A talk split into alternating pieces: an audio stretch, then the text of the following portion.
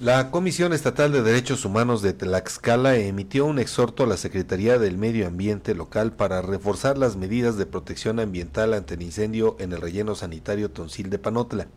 La presidenta de la comisión, Jacqueline Ordóñez Basdefer, pidió a las autoridades informar sobre las acciones ya implementadas o en proceso para garantizar el derecho a la salud de la población afectada. Incluso planteó analizar la suspensión del vertedero municipal.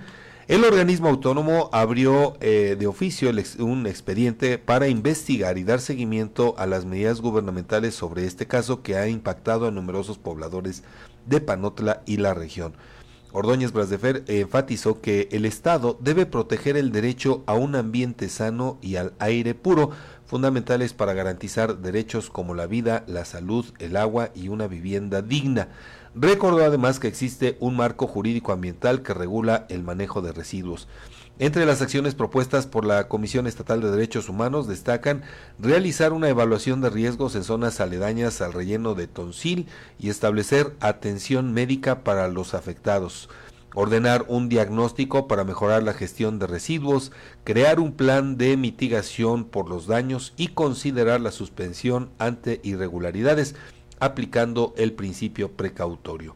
El exhorto además busca abordar de manera efectiva los problemas de salud y ambientales provocados por este relleno sanitario, así como promover una gestión sostenible de residuos en la entidad.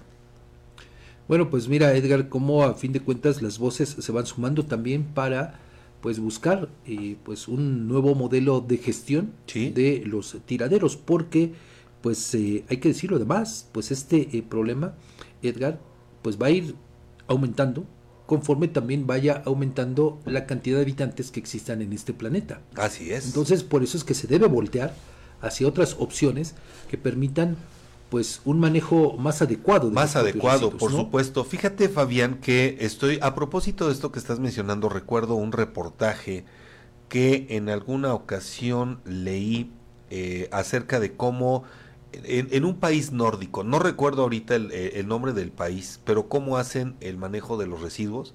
Y fíjate lo que son las cosas. Los camiones vienen ya separados para eh, depositar la basura orgánica por un lado y por otro la inorgánica.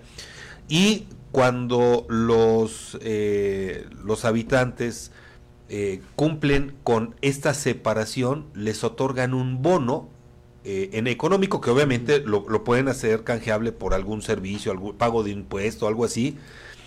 Y eh, eh, pues eso permite que las autoridades puedan, por un lado, ya de manera rápida separar los desechos sólidos y por el otro reciclar los desechos eh, inorgánicos. Sí, yo había escuchado eso, tiene razón, no recuerdo ahora en qué país, no me pero lo había escuchado, esa, esta suerte de, bonos. De lo vamos a buscar. Pero fíjate, Edgar, es que en, este contexto creo que también valdría la pena eh, pues analizar, reflexionar sobre el papel de nosotros como habitantes de este planeta. Es decir, eh, no todo se lo tenemos que dejar al gobierno. Esa también es una realidad, ¿no?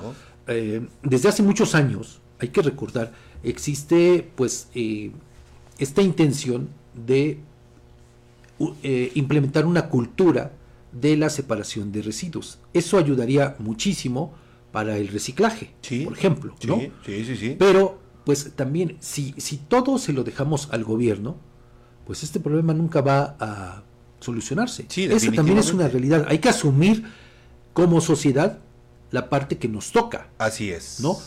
Si nosotros, reitero, por ejemplo, desde nuestra casa, eh, inculcamos en nuestros hijos, ¿no?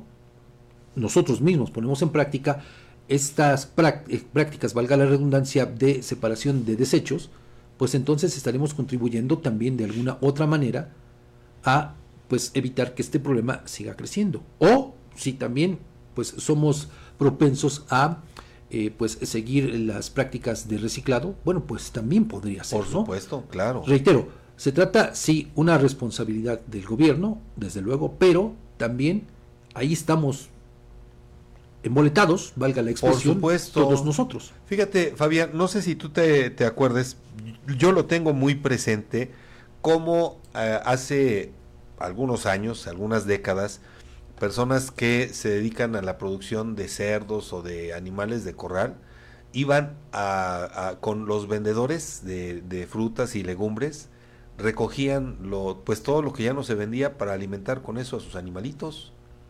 Digo, es una manera de evitar contaminación, ¿no? Y obviamente de no generar tanta, tanta basura para obviamente beneficiar a nuestro planeta.